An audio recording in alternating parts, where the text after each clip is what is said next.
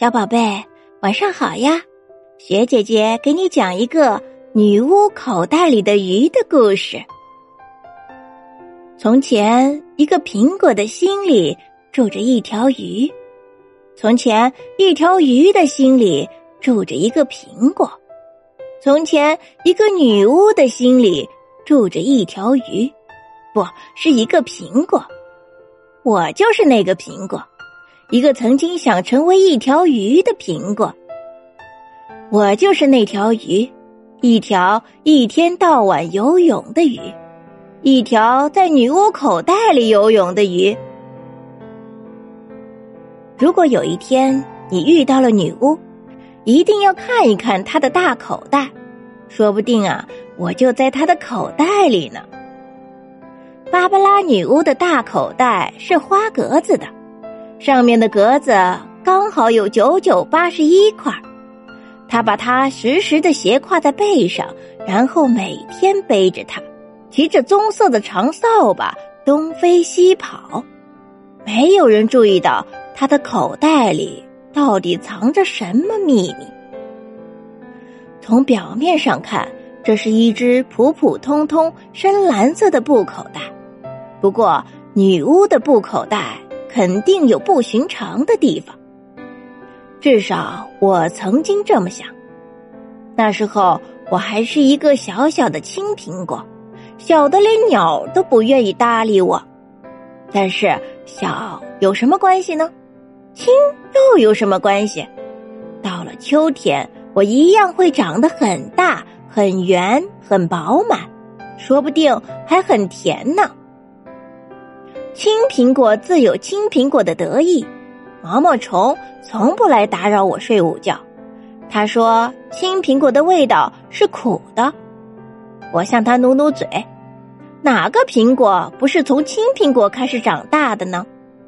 树下的那些淘气孩子也从来不用长长的竹竿瞄准我，他们总是瞄准那些熟得很早、红得很快的家伙。这样多好呀！每天我只做自己喜欢做的事，看看蜘蛛结网，听听蚂蚁唱歌，在晴天的午后打个盹儿，做一个苹果的梦。苹果也会做梦，那当然，只是没有谁知道我的梦。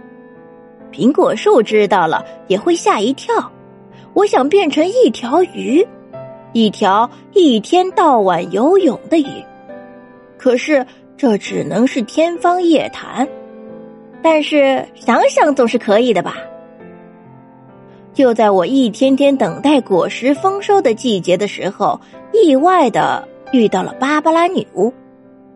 第一次看到她，是我早晨醒来的时候，刚刚睁开眼睛，她唰的一下从我头顶上飞过去，速度太快了，以至于我只看到她提着扫把的尾巴。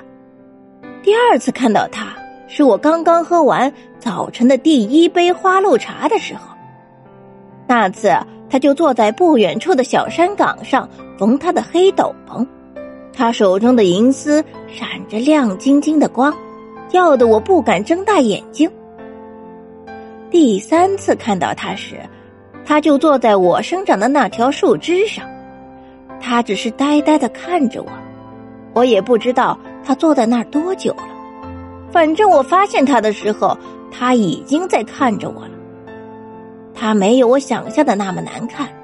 我记得苹果书上写过，女巫是天底下最丑陋的人。那天我彻底改变了这个观点。她的皮肤很白，鼻子很高，眼睛一眨一眨的，我能在里面看到我的影子。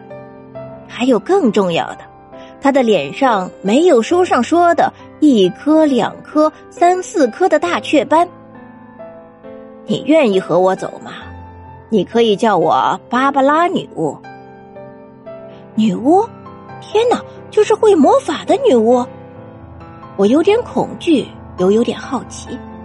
算是吧，你这么说也没错。我在芭芭拉女巫的脸上没有看出不开心。但他没有笑，是真的。让我想想，可是可是我还想变成一个红苹果呢。我挠着脑袋，有点为难，还有点动心。如果你觉得成为红苹果比去外面看的世界更吸引你，那你就留在这棵树上吧。说着，他已经做好了离开这儿的准备，一脚跨上了扫把。等等，还没等我说完，我已经被芭芭拉从树上摘下来了。然后，在我离开那棵苹果树时的刹那，我发现女巫从她的口袋里掏出了一条鱼，挂在树上。还没等我有机会发问，我的眼前便一片漆黑。